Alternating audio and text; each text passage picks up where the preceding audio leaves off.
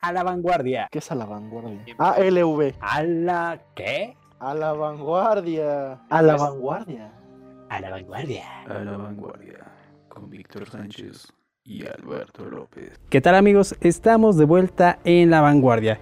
Y esta vez vamos a hablar de un tema que a muchos les ha interesado en las últimas épocas. Con esta nueva normalidad vamos a encontrar y a preocuparnos por qué es lo que pasará con los patrocinios, con los eventos deportivos. Y para esto tenemos un invitado muy especial y se trata de Armando Escamilla, un especialista en patrocinios y el CEO de Patroria. Mi buen Armando, ¿cómo estás? Muy bien, Alberto, muchas gracias. Muchas gracias por la invitación. Y como siempre, nuestro querido y bien ponderado Víctor de Daemoniaca. Mi Vic, ¿cómo andas? ¿Qué onda? ¿Cómo están? Pues muchas gracias Armando por aceptar la invitación para estar en nuestro podcast. Solamente añadiendo lo que decías, no solamente me interesa saber qué pasará, sino también quiero saber qué misterio habrá. Puede ser una gran noche.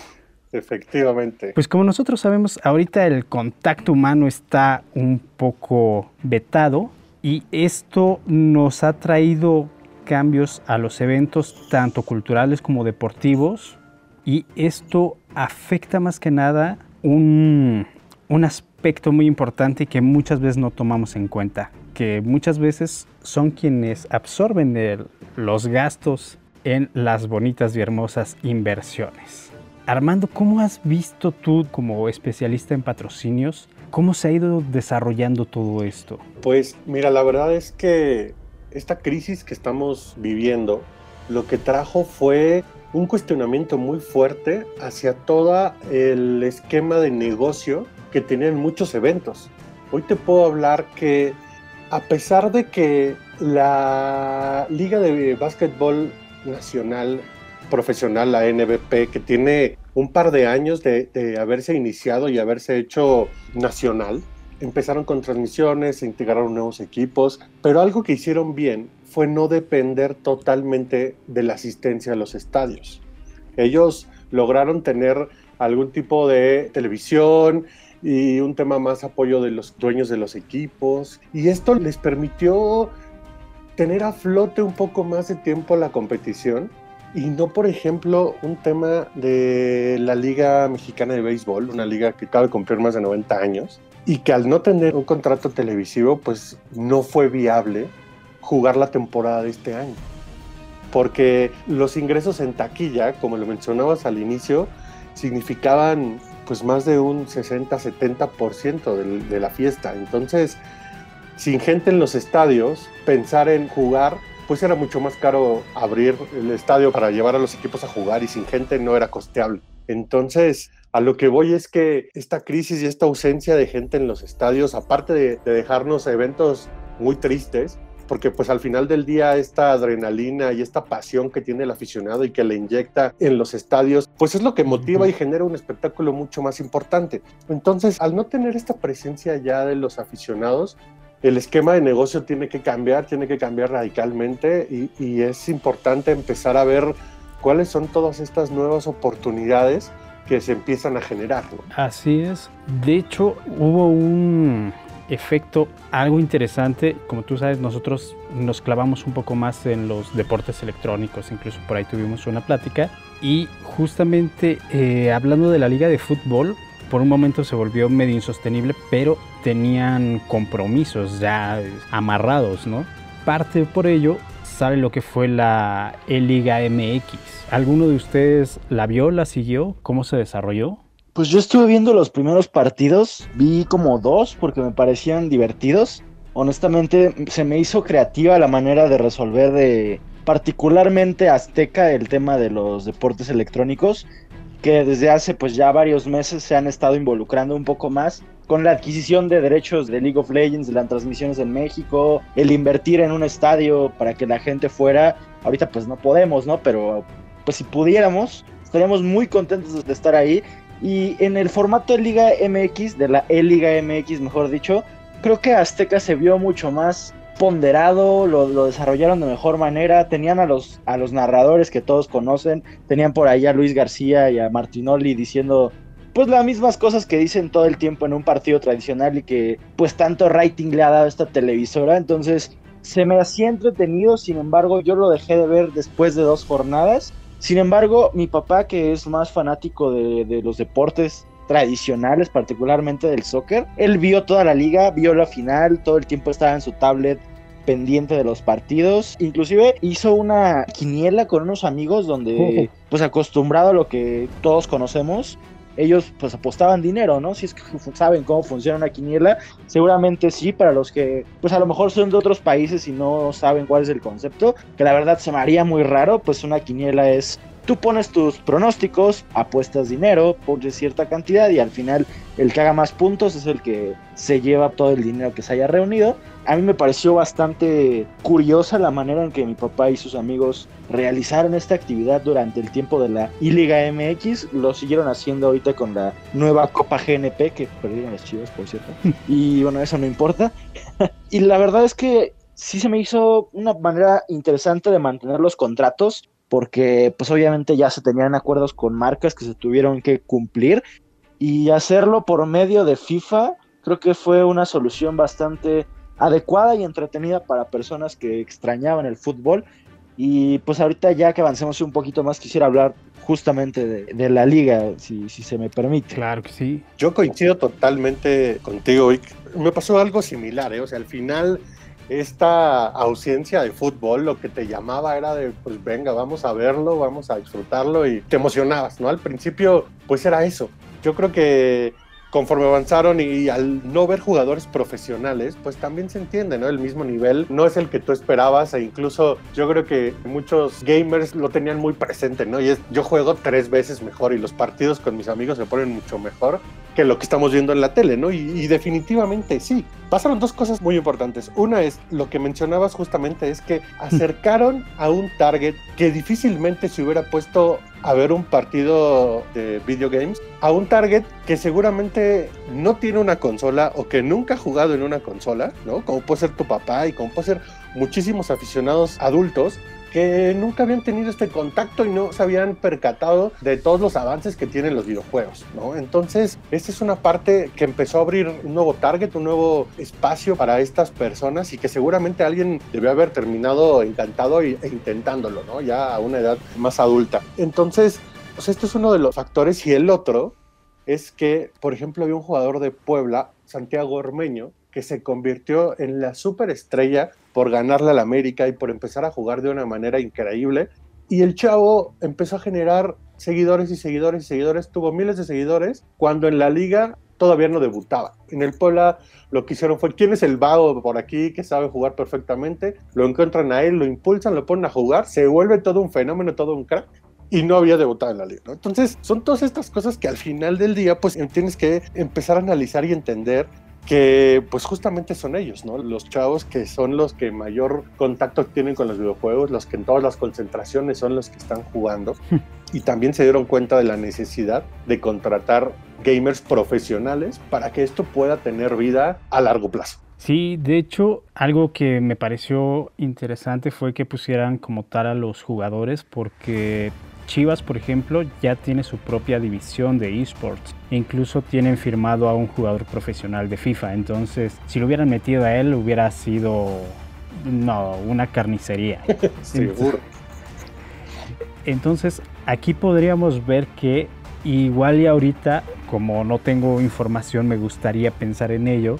Tal vez sí están pensando en una nueva E-Liga, pero ya que cada equipo esté fichando jugadores profesionales de, FIFA y esos juegos, déjame te digo, que se ponen, va, a estar interesante. ¿O ustedes qué futuro le ven a esta liga, por tomar un ejemplo? Yo creo que no lo vamos a ver en un corto plazo. O sea, definitivamente, justo por todo este tema y derivado de la crisis que están viviendo hoy los equipos, pensar en desarrollar un nuevo sector, aun y cuando pueda generar ingresos muy importantes, yo creo que, que podría estar a la par de una liga de expansión o una liga de Premier a nivel de patrocinio y de ingresos, ¿no? Porque el, el, interés que pudiera despertar en este segmento podría ser muy importante. Sin embargo, creo que aún los equipos no están listos para poder hacer esta apuesta y iniciar en el corto plazo un torneo profesional de FIFA. Yo particularmente tampoco creo que a corto plazo se haga otra Liga MX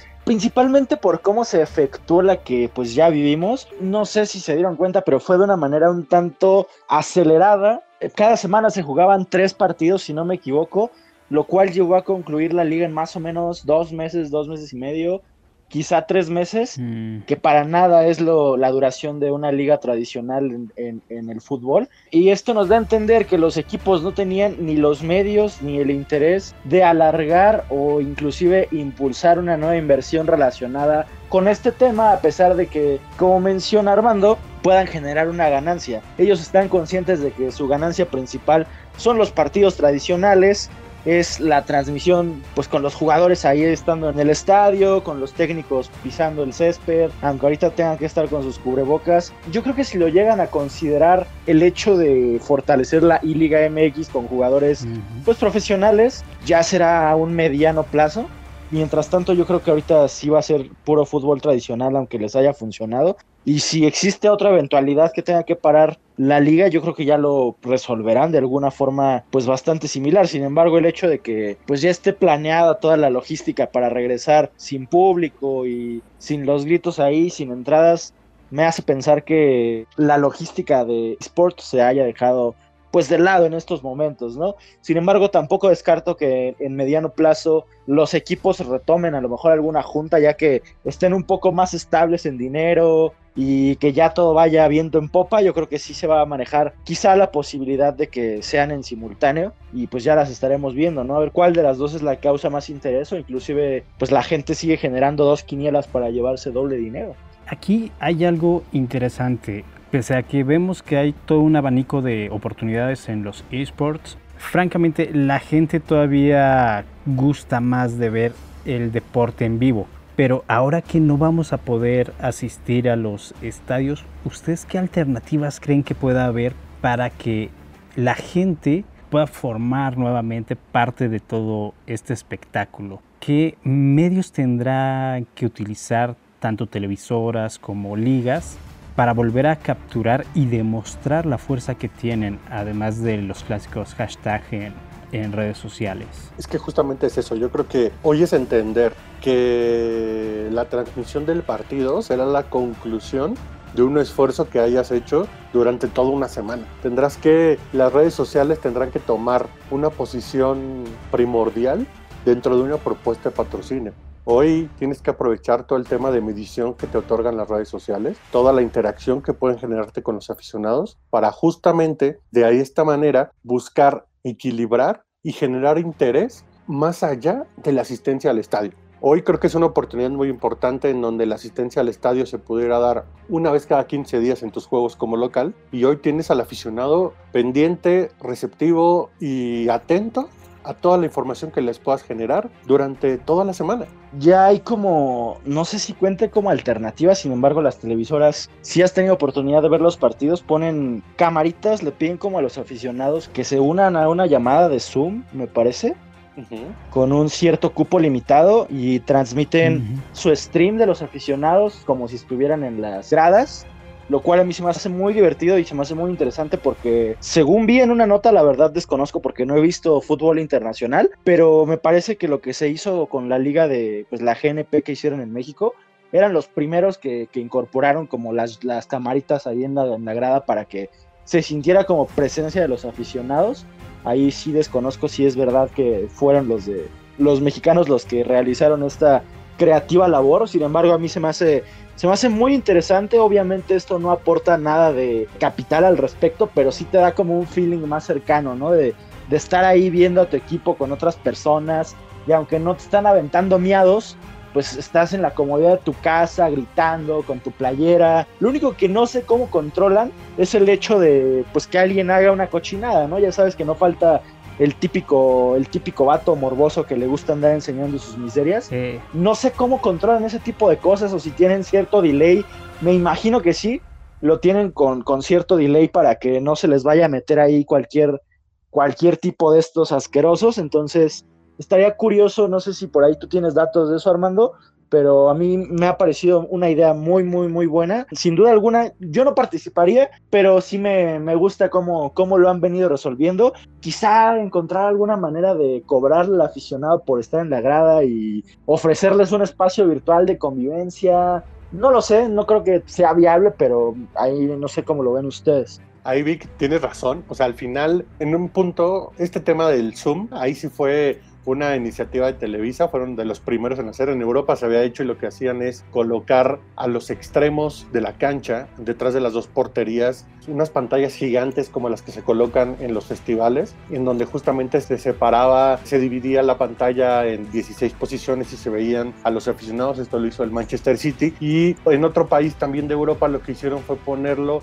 en las vallas centrales, o sea, en la mitad del campo igual. Aquí lo que yo veo es que ahí es mucho más intrusivo porque al final pues al jugador que sí está viendo una pantalla de 15, 20 metros de alto, pues ves la cara de un aficionado tremendamente grande, ¿no? Entonces, para los jugadores esta parte debe ser pues muy intrusiva eh, y yo creo que un poco molesta, ¿no? Entonces, en esa parte. Luego comentaste algo de los ingresos. Esto genera muy buenos ingresos para las televisoras. O sea, al final Televisa lo que tiene es ya un nuevo soporte que está comercializando y durante las transmisiones en algún momento tú estás viendo a estos aficionados y colocan un súper de algunas marcas ocultando las caras de los aficionados y te ponen esta superimposición de manera virtual en la transmisión. Entonces ahí ya tienen un soporte que hace seis meses no existía. Y la siguiente parte, que es el reto más grande que tienen hoy, y es justamente cómo haces esta convocatoria.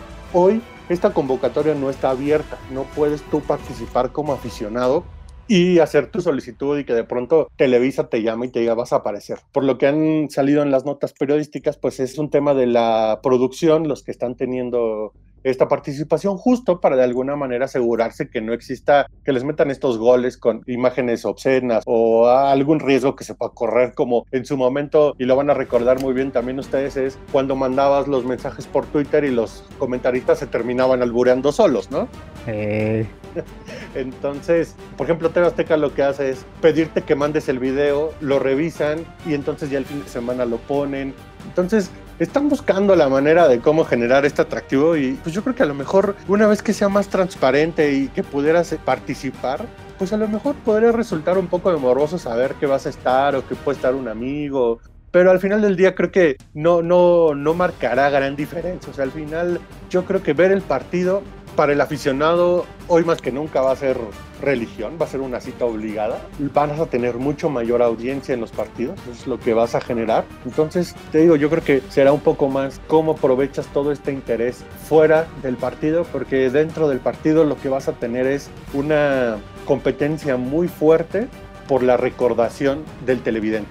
Antes eran dos vallas televisivas, hoy ya son cuatro, más los virtuales, más, ¿no? Entonces es una pelea muy fuerte. Sí, de hecho, no sé si ustedes sean nacidos a las batallas de gallos y todo ello. Fíjate que los españoles hicieron algo muy interesante. Toda su liga ya es sin público, pero lo hacen por medio de una transmisión en vivo eh, en YouTube. Entonces ahí la gente reacciona en el momento preciso y tiene una cantidad abrumadora de, de, unos 50, 60 mil espectadores, cuando en los eventos que tenían generalmente era un público aproximado de 15 mil asistentes. Y eso ya estamos hablando de cuando eran grandes fechas, ¿no? Entonces ahorita estamos viendo que multiplican estos números en vivo y aunque no obtengan estas ganancias en boletaje, ya por medio de, de cantidades de espectadores podría ser algo más jugoso para inversionistas o aquí ¿cómo lo ven? Sí, sin duda, o sea, aquí tu audiencia crece, incluso tienes un mayor alcance y el interés va a empezar a, a, ser cada vez más amplio. Justamente esa parte, digo, al final creo que siempre Red Bull ha sido que va marcando esa tendencia en cómo aprovechar la generación de contenido. Peleas de gallos sí es el tema de Red Bull, ¿no? Una de las ligas, bueno, yo vi la liga española, que no recuerdo bien ahí cómo se llama, y es de Urban Roosters, me parece. Uh -huh. La Red Bull es otra, okay. es otra competencia, pero también van muy de la mano. Exactamente. Sí, te digo, o sea, al final es cómo puedes tú obtener un mayor alcance, una mayor penetración y eso es lo que al final del día te ayudará a generar otro tipo de ingresos. Pero te digo, lo más importante es de qué manera puedes hacer que la experiencia de ver tu deporte favorito, tu videojuego favorito hoy mejore tomando en cuenta que no puedes asistir. Aquí estamos viendo que prácticamente lo que sería más necesario, más vital, sería la inversión en, redes sociales. Y más que la inversión, eh, de todo es estructurar correctamente el uso de redes sociales. Eso es lo que tendrán que hacer todos los equipos y las televisoras. Tienen que entender que este segmento es el que tiene un mayor crecimiento, una mayor exposición y es el que va a generar esta cercanía entre el aficionado y su equipo, que es lo que generabas al asistir al estadio cada 15 días. ¿Tú crees que empezaremos a ver convivencias por medio, no sé, de Zoom, Discord, de los equipos y su afición?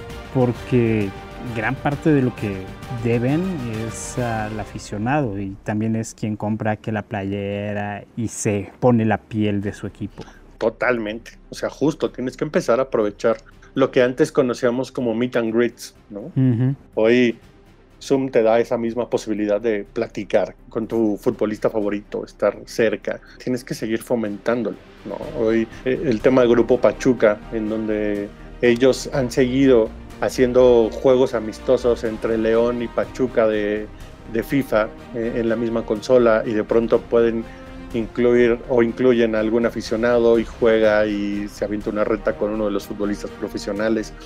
O sea, esa es la parte, la parte interesante que debes aprovechar. Muy bien. Entonces, estamos hablando de una nueva época, ¿no? Ya estamos iniciando una nueva época en el entretenimiento y el deporte.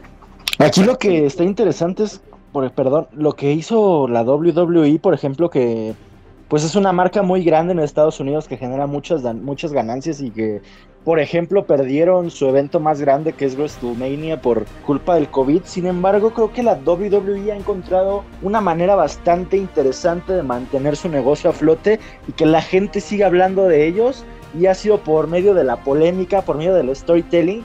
No sé si ustedes vieron ahorita que estamos grabando el podcast, fue el día de ayer domingo cuando se celebró pues uno de sus eventos más curiosos llamado Extreme Rules, donde se supone que las peleas son básicamente a morir hasta que ya no se puede ni parar el, el, rival con el que están peleando los luchadores. Y sucedió una anécdota bastante escabrosa, por así decirlo, con, con Rey Misterio, ¿no? Que, que, se ve un video donde lo ponen contra una escalera y le sacan el ojo, según. Entonces hay fotitos en donde se le ve ahí un ojo de goma súper falso. Y, creo que este, el storytelling que se ha vuelto muy importante en el marketing, es ahorita una herramienta que está fortaleciendo a los deportes. No sé cómo en el fútbol podrían fortalecer algo que nunca han hecho. Sin embargo, la WWE es una empresa que tiene muy marcados los guiones con los que trabaja, los enfrentamientos, las rivalidades, los, las, los videos que ponen en, en, el, en el back todo ese tipo de interacciones creo que ellos pues ya lo tenían un poco listo para en casos como este donde no pueden tener gente en sus eventos, seguir manteniendo a su gente interesada, ¿no? A los que son fanáticos de la lucha libre americana, no a los que les gusta la lucha libre tradicional de México, porque sabemos que a la mayoría de gente que goza de ir a la arena de aquí de nuestro país no le gusta la lucha libre de allá porque es por demás fingida y creo que todos lo sabemos, sin embargo su estrategia a mí me parece muy buena. En redes sociales, todo el mundo hizo nota, ESPN tiene su nota, inclusive yo hice un post en mi página y, funcionó bastante bien porque estaba en tendencia y la WWE ha mantenido hacer eso en estos pasados semanas, meses, porque ya habían usado a Rey Misterio de otra manera, en donde supuestamente lo aventaban de un edificio y todos nos quedamos como de qué está pasando. Entonces, ellos han mantenido la plática, se han vuelto trending topic, la marca sigue teniendo presencia, siguen siendo importantes y este engagement que generan con su público, cuando regresen a tener público de nuevo, ahora sí que valga la redundancia, presencial, ya van a tener ahí ese engagement que vinieron generando, la gente va a estar interesada en ver qué demonios pasó con Rey Misterio de verdad y van a acudir. Entonces, yo creo que el storytelling es un fundamento que deben tomar en cuenta la gente que hace deporte en México, los que se encargan de la producción, pues de la liga tanto mexicana, el béisbol, y no sé si tengan un equipo diseñado para eso, pero al menos a mí me parece bastante fundamental que voltearan a ver ese tema, el cómo lo manejan ellos y que lo pudieran aplicar en algún ámbito de rivalidad o contarnos más de los jugadores que posiblemente ya, ya amamos, ¿no? Como el que tú nos decías que se volvió un ídolo en la I-Liga, los que ya son ídolos en la liga tradicional y que nos hagan verlos de una manera totalmente distinta, que nos haga seguir quererlos y seguirlos cuando podamos volver al estadio y gritar su nombre y mentarle la madre al de enfrente. Totalmente. Sí, no, y aparte entender el detalle al que puede llegar la WWE, ¿no? O sea, al final la máscara de Rey Misterio ya tenía el ojo, era como una malla, ¿no? Como de un pirata, ya no se veían igual los dos ojos, ya la marca estaba preparada justo para este show. Como dices, esa atención a los detalles es justo lo que, lo que va generando expectativa, lo que va generando engagement y lo que va generando fidelidad. Incluso la lucha mexicana, no sé si te acuerdas, Vic, cuando fue toda esta onda de la AAA y Blizzard Entertainment, que fue en la expansión de Battle for Azeroth, pusieron a dos compañías a pelear, cada quien representaba un bando, pero lo interesante es que entraban tanto en personaje que incluso en el día de prensa si le hablabas bien a uno de un bando, ya alguien del otro se te quedaba viendo feo y te respondía todo mal hora y hasta te daba pierrotazos. Las luchas como que son mucho de esto de quién le hace a quién, porque es justamente eso, ¿no? Es una pelea. Entonces hacen que el espectador elija un bando. Entonces parte del storytelling yo creo que sería tanto la inclusión del equipo con su fanaticada y que la fanaticada sea el personaje, sea quienes digan, no, es que nosotros les vamos a ganar desde el Cruz Azul. Y aquí también depende mucho de en quién van a enfocar la atención. No, es que justo creo que en esta parte es eh, que tienen mucha razón y es lo que les mencionaba, ¿no? Este storytelling lo que te va a dejar es esa convivencia durante toda una semana, porque tienes al final del día 17 jornadas para preparar 17 storytelling distintos o uno solo en busca de la liguilla. O sea, al final, justamente esta parte del storytelling es lo que te va a dar esa permanencia en la mente de tu aficionado durante toda la semana y no solamente el día de juego, media hora antes para las alineaciones, en cada gol y al final del partido, ¿no? Por ejemplo, en TV Azteca tenemos audios que ya permearon en, en la sociedad, incluso el doctor García y... ¿Cómo se llama su compañero? Cristian Martinoli. Ah, Martinoli, él.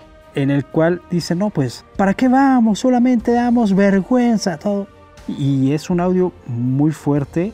Y tú no sabes, pero a uno de los equipos más importantes de México, que siempre fue el ya merito en los esports, al final cuando lo sacaban le pegaban ese audio al video de la derrota y es algo que nosotros ya tenemos permeado. Incluso hubo un, gran hype cuando TV Azteca lanzó ya su parte de esports porque la comunidad estaba totalmente emocionada de, ah, por fin vamos a escuchar a, García y Martinoli diciendo todo lo que ellos saben decir en, en cuanto a League of Legends. ¿Tú crees que también ahorita esta parte de, de los esports que están dando un salto grande y cada vez ya se están viendo más marcas involucradas. ¿Crees que es un momento para tomar un espacio cada vez mayor en las televisoras normales por medio del storytelling? ¿O crees que todavía ha sido muy rápida la, el cómo están llegando a todo el público en general? Yo creo, Beto, que al final del día el llegar a la televisión o a un programa de televisión no debería ser el éxito o no de, los esports ni de los videojuegos. O sea, al final creo yo que la comunidad que tienen por fuera es lo suficientemente fuerte y va dirigida a otro segmento, a otro sector totalmente. Hoy con todos los análisis que se han hecho a nivel de audiencia, lo que se encontraban es que sí, justamente hubo un repunte de todos los menores de 18 años hacia la televisión, tuvieron un incremento en audiencia pero no se equipara a los niveles de audiencia que tiene los mayores de 25 o de 30 años, ¿no? que ellos sí están mucho más acostumbrados a la televisión, que siguen muy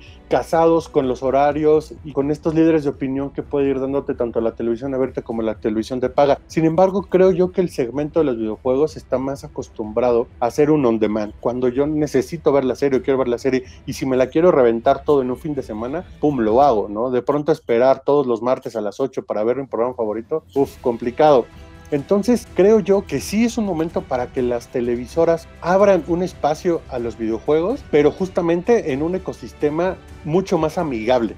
No sé si lo de Azteca esté teniendo réditos que al final del día ellos han colocado ya pequeños cuadros de publicidad y son marcas muy específicas las que se han subido ya a las transmisiones como eh, Little Caesars y también está una marca de gel y cosas ya muy puntuales, ¿no? En donde son los que están buscando esa asociación, pero yo creo que sería revisar este esquema para ver qué tanto ha funcionado y también creo que no es la televisión, un espacio dentro de la televisión en donde el tema de, espacio está tan peleado, ¿no? Yo te diría que hoy el béisbol, regresando un poco, no encuentra cabida dentro de las transmisiones por la duración tan extensa que puede tener un partido. Y es un tema similar el que pudiera tener de pronto una competición de videojuegos, ¿no? Entonces, es ahí donde creo yo que a lo mejor no, el éxito no debería medirse con lograr tener un, un programa en televisión. Sí, tienes razón. De hecho, del videojuego que te digo, League of Legends, Supongamos que un partido ya de final, que es al mejor de cinco, estamos hablando de posibles dos horas a seis horas. Imagina. sí, entonces ahí la gente de programación estaría un poquito desesperada. Sí, no. Y aparte, si hicieran una edición, el gamer protestaría instantáneamente. ¿No? O sea, ¿qué momento de la estrategia decides que es el bueno para cortar? Sí. no, o sea. Sí, no, no, esa parte sería imposible. Puedes poner las mejores jugadas, pero no un resumen como tal de, todo el juego. Exacto, o grabarlo y decir, oye, te lo vamos a pasar y duró seis horas, pero te vamos a pasar la mejor hora. Híjole, no creo que te dé toda la estrategia para poder cortarlo, ¿no? Ya, muy bien. Entonces, estamos hablando de que es una nueva etapa pero tanto a los deportes como a la manera de observarlos, de llegar a ellos. Exactamente, una nueva manera de vivir tu afición y de convivir con tu equipo. Es el momento de tener a tu equipo y a tu afición mucho más cercano. Eso es lo que deberán aprovechar. Y tú como inversionista en estos, bueno, como experto en inversiones, porque no, no es lo mismo, está muy apegado, Sí, sí. no lo van a decir, ah, oye, pues fíjate, te van a llegar propuestas de, oye, patrocina. Exactamente. Ahorita, ¿qué es el punto que debe de buscar una liga, un proyecto para ser interesante a inversionistas? Yo creo que para buscar un patrocinador, lo que tienes que tener muy claro son tus objetivos, como liga, como equipo, como gamer. Tener muy claro cuáles son tus objetivos, qué es lo que quieres lograr. Y también tener muy clara la justificación de tu monto de inversión. La tarifa que al final del día o la inversión que tú decidas establecer para tu patrocinio tendrá que tener toda esta justificación porque lo que hoy nos encontramos es que esta situación lo que ha obligado a todas las marcas es a evaluar más de una vez la inversión que se pudiera realizar, ya no solo en patrocinio, en publicidad en general. Entonces, hoy como parte de este ecosistema que es el entretenimiento, tendrás que tener muy claras cuáles son todos estos alcances y cuáles son todas estas métricas que tú puedes compartir con la marca para de alguna manera ayudarlos a evaluar y entender cuáles son los beneficios uno de tu patrocinio, cuáles son los resultados que los puedes ayudar a cubrir y de qué manera esta interacción contigo va a generar un beneficio para ambas partes. Sí, estamos viendo de toda una reestructuración. Totalmente. O sea, hoy te digo, tienes que aprovechar mucho esta parte de, que todo en, un tema online es medible. Tienes que establecer tú muy bien cuáles son los objetivos y los beneficios que vas a otorgar. Ahora, dejando de lado un tantito el tema online, yo quisiera como tocar el punto de lo que ya se está haciendo y de las consecuencias que está teniendo, porque particularmente creo que no solamente aquí en México, sino en, las demás ligas de, todo el mundo, de todos los deportes que están intentando retomar, han habido casos positivos que se están propagando entre los equipos. En México, el técnico de las Chivas tuvo que ayer ausentarse del partido porque dio positivo a su prueba, aunque era sintomático, no todas las personas a las que se va a contagiar van a ser asintomáticas. Entonces, yo quisiera que nos contaras un poquito sobre estas consecuencias que puede tener el hecho de que, aún con todas las medidas que se supone que se están teniendo de protección, se sigan dando casos pues positivos, ¿no? Que se sigan dando reportes de rebrotes dentro de los jugadores que en una instancia primera dieron negativo y que por ello pudieron acceder a jugar este mini torneo que se hizo. ¿Cómo es que afecta al retomar una liga tan grande como por ejemplo la Liga MX el hecho de que pueden existir estos rebrotes aún teniendo pues todas las medidas de seguridad posibles, ¿no? Yo creo que esta parte justo funcionó como parte de, este ensayo y error para ver si efectivamente todos los protocolos que se establecieron son los correctos, para poder establecer y buscar de qué manera justo puedes evitar este contagio y esta, eh, al final del día, esta interacción, ¿no? Porque hoy creo yo que tanto a nivel personal como a nivel jugadores profesionales, pues al final del día todos estos protocolos te podrán proteger durante el inicio del partido y para que no, no, hay, no existe un contagio, evitar el contagio lo más posible en el traslado al hotel o en el vuelo, pero al final del día cuando regresas a tu casa, si no existe esta cultura también de cuidarte, de usar el cubrebocas, de lavarte las manos, de no exponerte de manera innecesaria, no visitar lugares concurridos, etcétera, yo creo que si no existe esta participación activa y conciencia del jugador y de los directivos o personal técnico para cuidarse, difícilmente algún protocolo podrá evitar los contagios. Vaya, es que sí es un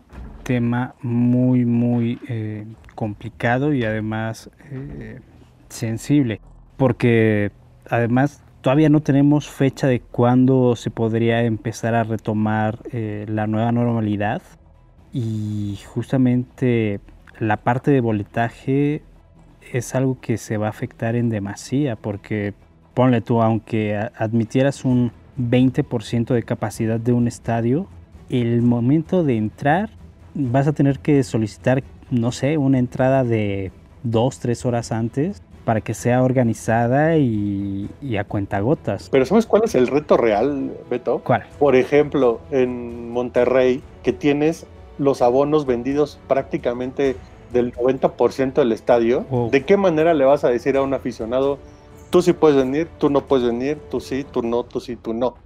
O sea, eso es un, es un problema muy complicado también para los equipos. Yo creo que el regresar con un 30% puede sonar alentador, pero va a traer problemas importantes en la designación. Porque lo mismo, hoy digo, bueno, ok, entonces solo vendo el 30% de mis abonos.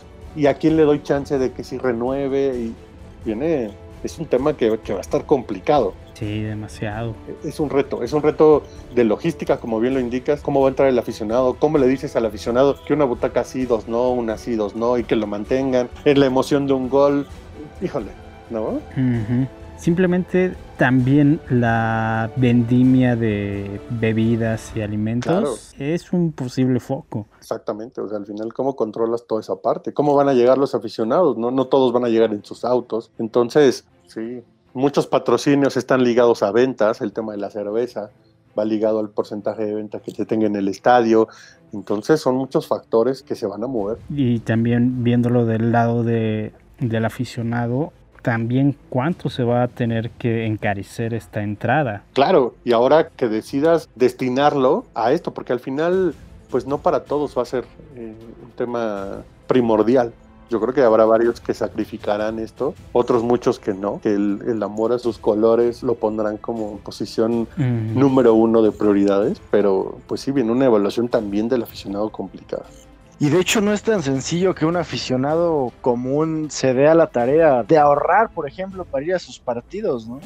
Porque usualmente ir a un partido de fútbol no es tan caro como, por ejemplo, ir a un concierto de Maroon 5, que, suele tener unos precios que van de 800 a 8 mil pesos. Sin eh. embargo, a menos que sea una final con equipos pues que la gente ame demasiado y que los boletos se agoten mucho, mucho o muy rápido, no hay manera de que un costo para ir a ver a un, a un equipo en un estadio de lo que sea llegue a, por ejemplo, lo de un espectáculo como lo puede ser un concierto. Entonces yo creo que los aficionados que van a los partidos de fútbol tienen ese gasto contemplado de cierta manera, pero pues un estándar más bajo, ¿no? En un costo de 200 a 500 pesos a lo mejor si quieres estar hasta abajo. Y ya si es una final, pues sí se llega a, disparar un poquito. Y eso la reventa, porque los precios oficiales siguen manteniéndose sobre una misma raya. Y en cambio, ahorita, como dice Beto, si quisieran reanudar las actividades con un 30% de, de aficionados, se presenta el problema de, como dices también tú, el tener que seleccionar a un aficionado, ¿no? ¿Cómo le dices a, a la gente del Monterrey o del Tigres que son extremadamente fieles a sus equipos que unos los van a poder ir a ver y otros no. Quizá el tema de rapidez podrían ponerlo pues ahí sobre la mesa, que sería como lo más viable el hecho de la gente que tenga la posibilidad y la rapidez para adquirir los boletos, pero los costos sí se dispararían como demasiado y dudo que de lo que tenías considerado tú para ir a ver a tus Tigres y echarte un jocho y unas cervezas, ya no te va a alcanzar para el jocho y la cerveza, sino que lo vas a destinar todo el boleto y dejaría de ser viable para el aficionado que no creo que quiera ir solamente a gritar, sino que ellos quieren la experiencia completa y la tendrían un tanto hueca, no solo por el hecho de que no estaría lleno, no iría con todos sus compas, sino que no podría tampoco pues comprar otro tipo de cosas que enriquecen a lo mejor tu ida a un estadio, que es a lo que usualmente estamos acostumbrados, ¿no? Al ir a un espectáculo en vivo, ya sea conciertos, eh, deportes o cualquier otro tipo de actividad a la que acudimos para fines de recreación, sería totalmente inviable, al menos para mí, el hecho de que en deportes se pudiera realizar de esa manera. Y aún así en los conciertos, a mí realmente la idea de los autoconciertos, por ejemplo, ahorita se me hace absurda, y perdón para los promotores que están fortaleciendo esta idea, a mí no me, no me agrada. Y también las automisas, que acaba de subir un video en, mi página de, de que un padre en no sé qué lugar hizo una misa con carros y, a mí se me hacía completamente absurdo y de igual manera me parece así. En los deportes no se puede hacer un auto, ir a ver un partido de fútbol, ¿no? Donde metes tantos carros, tendrías que tenerlos en un estacionamiento y ponerlos a ver una pantalla gigante, lo cual no tendría ningún sentido. Entonces, a mí sí me parece que no, hasta no que no tengan el hecho de estar seguros de que puede entrar una gran mayoría, no creo que haya gente o que sea viable para, para nadie el hecho de tanto pagar por ir como el aumentar los precios de, los promotores o de los dueños de los, de los recintos. Sí, exacto, porque no habría justificación para un incremento. O sea, mi experiencia, o como bien lo indica, mi, mi experiencia en la asistencia al estadio no va a mejorar tres veces. Uh -huh. No voy a vivirlo tres veces mejor por poder estar y, y, el incremento sin un sustento real en el beneficio, el costo-beneficio tiene que ir de la mano. Entonces, si hay un incremento abusivo en el costo de los boletos, pues seguramente tendrá una respuesta negativa por parte de la afición.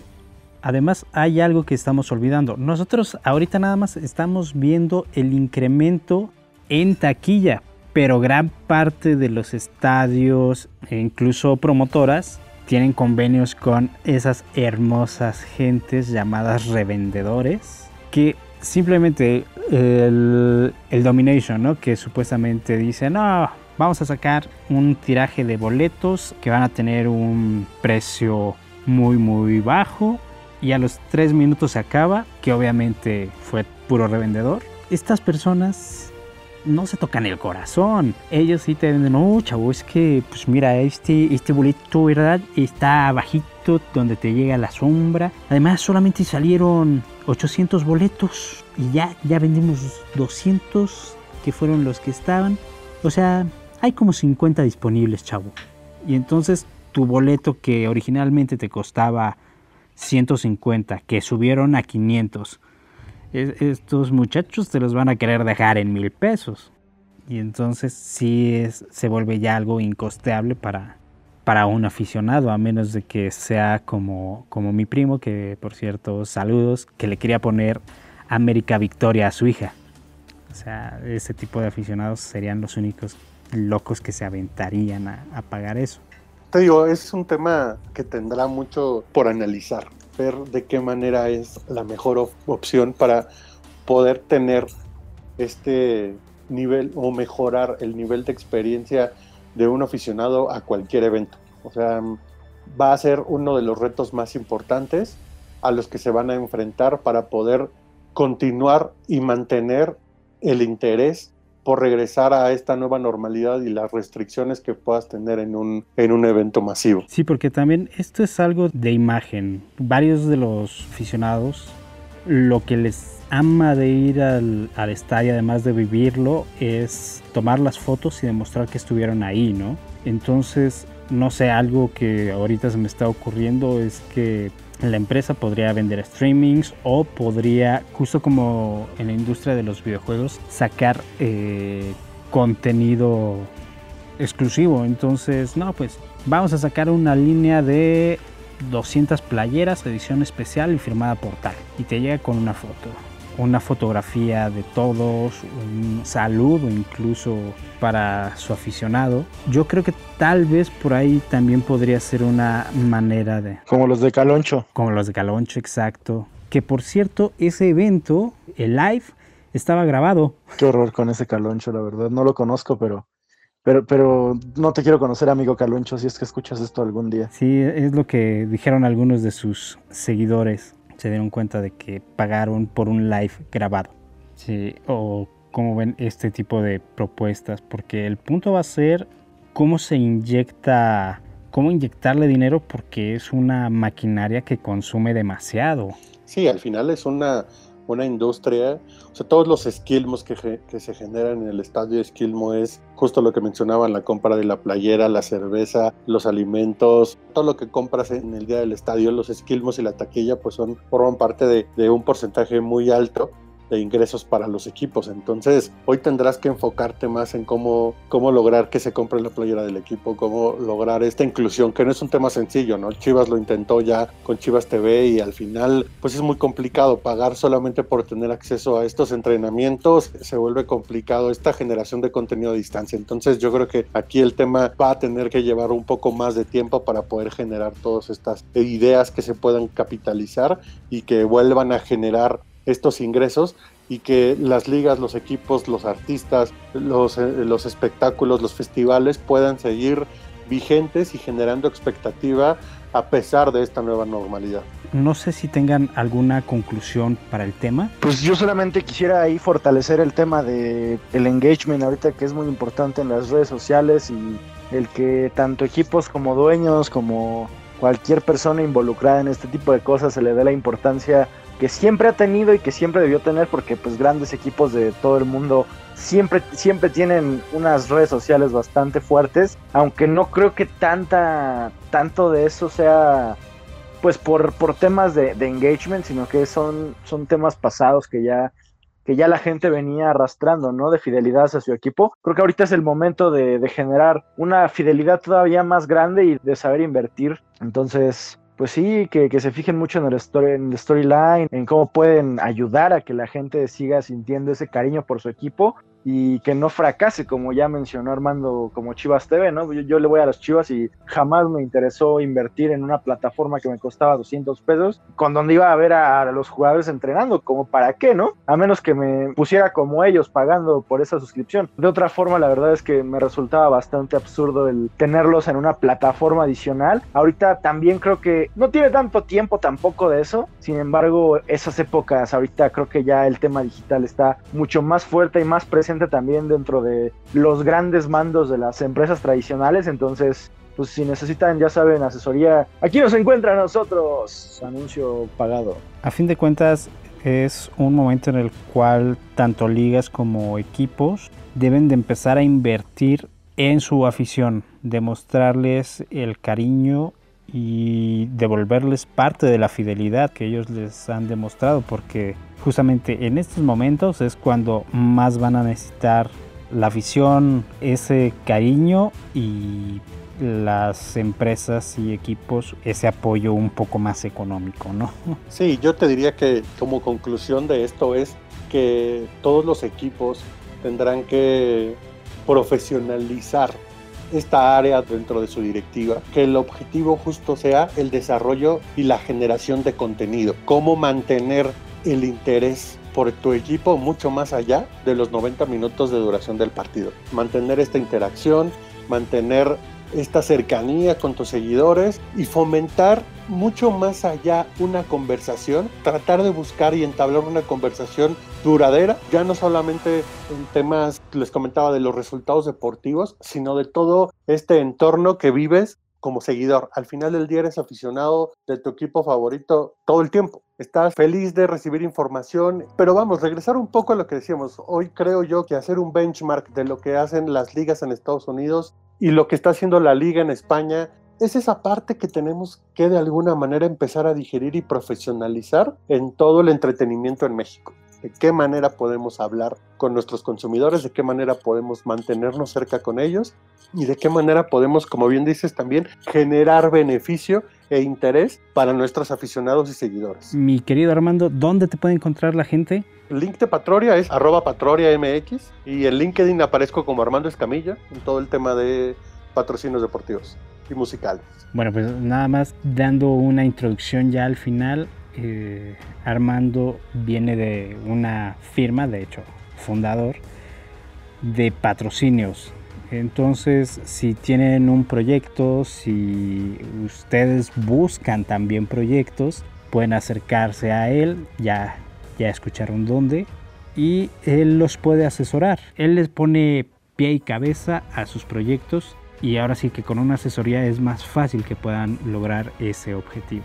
Exactamente, eliminar la incertidumbre del análisis de un patrocinio. Bok, Pues a mí yo no les puedo ayudar con asesorías, pero seguramente los divertiré con mi contenido, así que síganme en arroba guion bajo Víctor Recabo en Twitter, Víctor Recabo en Instagram, Víctor Recabo en Facebook y ya saben mi página demoníaca. Los quiero mucho, gracias por este podcast, me gustó bastante y nos vemos en el próximo. Nos escuchamos, mejor dicho. Y bueno, yo fui Alberto López, ya saben, me encuentran como Bebeto López en todas las redes sociales. Estamos en Cero Lag, siempre apoyando y tratando de darles un poquito más.